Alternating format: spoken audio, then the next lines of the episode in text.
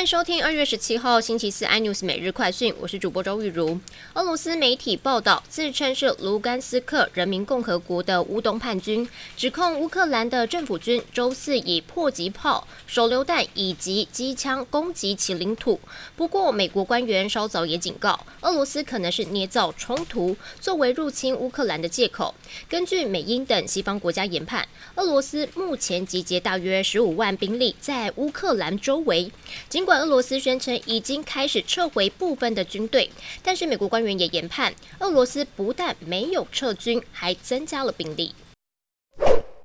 社会边境解封、渴望逐渐松绑的议题持续发酵，再加上转投资的长荣航太将在明天新贵挂牌，转投资的效益不现。长荣航近日吸引外资跟投信连日买超，今日股价冲上了涨停板三十四点八元。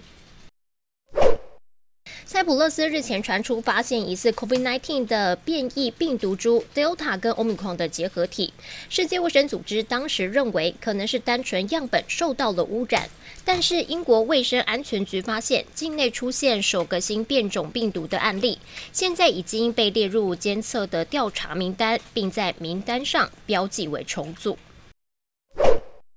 辉达并购安谋失利，宣布转跟捷豹路虎合作，将其人工智慧驱动的驾驶系统导入汽车制造商的未来车辆。从二零二五年开始，平台将引入所有捷豹路虎的车型。两家公司表示，威达的系统可能代表捷豹路虎的车型将提供完全自动驾驶的功能。